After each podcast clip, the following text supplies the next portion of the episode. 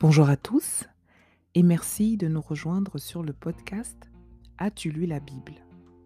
Mon nom est Rebecca et je partage avec vous chaque semaine des exhortations pour que l'on puisse s'encourager à lire la Bible comme étant un moyen de se rapprocher de Dieu.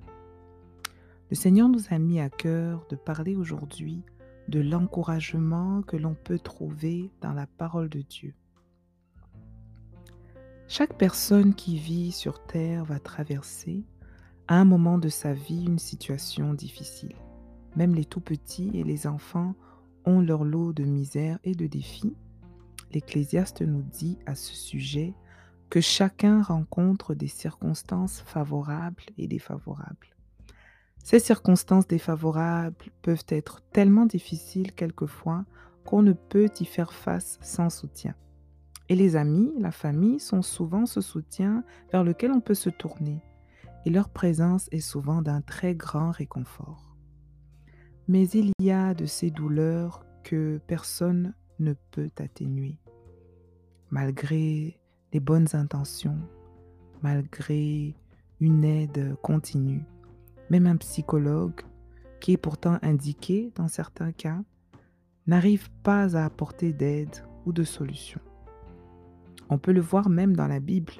Les amis de Job ont essayé de le consoler quand il était en train de traverser les épreuves les plus difficiles de sa vie, mais il s'est avéré que leur aide était maladroite euh, et l'ont plutôt accablé.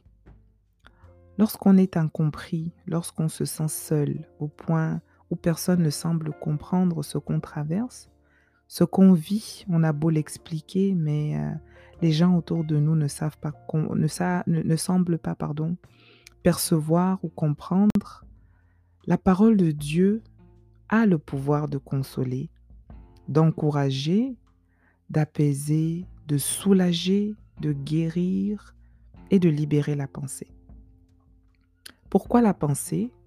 Parce que oui, la plupart du temps, la charge mentale devient simplement insupportable lorsqu'on traverse une épreuve. Et le monde propose ses solutions pour anesthésier ses peines. Il faut le reconnaître. Les petits plaisirs de la vie arrivent réellement à nous faire oublier pour un moment ces douleurs atroces qu'on ressent. Des fois, ça va être une chanson qu'on aime bien, un bon film, de la bonne nourriture, un moment de rire avec des amis, le plaisir intime. Toutes ces choses peuvent avoir un effet positif certain. Et lorsque la peine ou le vide euh, devient trop grand, certains vont même se tourner vers les stupéfiants ou autres substances intoxicantes et chercher toute autre forme de plaisir simplement pour se changer les idées. Donc, euh, de tous ces plaisirs qu'on vient de citer, certains sont inoffensifs, pardon, mais certains sont destructeurs. Mais de tous, aucun n'apporte une paix durable. Aucun. C'est comme une anesthésie. Lorsque l'anesthésie s'estompe, la douleur revient. Que faut-il faire alors?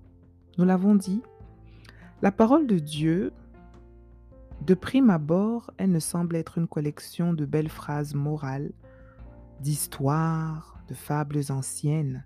Et pourtant, c'est la solution. La parole de Dieu, elle est puissante. Elle restaure l'âme, comme le dit le psaume 19 au verset 7.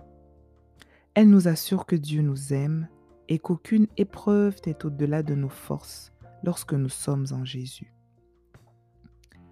Elle nous fait comprendre que l'Éternel est une tour forte, un abri sûr, un rocher solide, un lieu paisible, une oasis de fraîcheur, celui qui donne la force, celui qui n'abandonne pas, même dans les heures les plus sombres. La parole de Dieu a un pouvoir que rien d'autre n'a sur la terre.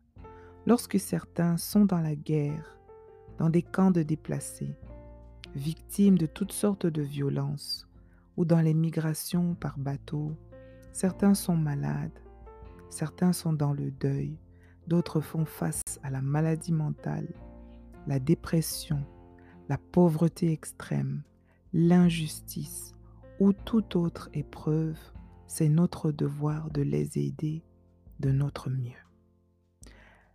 Mais quand notre aide est limitée ou quand elle faillit, il y a un endroit de repos que tous peuvent atteindre. Nous n'oserons jamais, au grand jamais, avoir l'audace de minimiser l'ampleur du drame que chacun vit. Mais nous savons une chose, tous peuvent trouver du réconfort dans la parole de Dieu, car Dieu est proche de ceux qui ont le cœur abattu. Jésus a dit, Heureux ceux qui pleurent, car ils seront consolés. Et ce que j'ai compris, c'est qu'ils sont heureux non parce qu'il y a de la joie dans leur peine, mais parce que la promesse de la consolation est présente. Et à cause de cette promesse, il peut dire qu'ils sont heureux. Cette consolation, elle se trouve dans la parole de Dieu.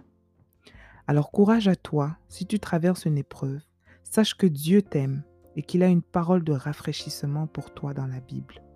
Soyez bénis et à la semaine prochaine par la grâce de Dieu.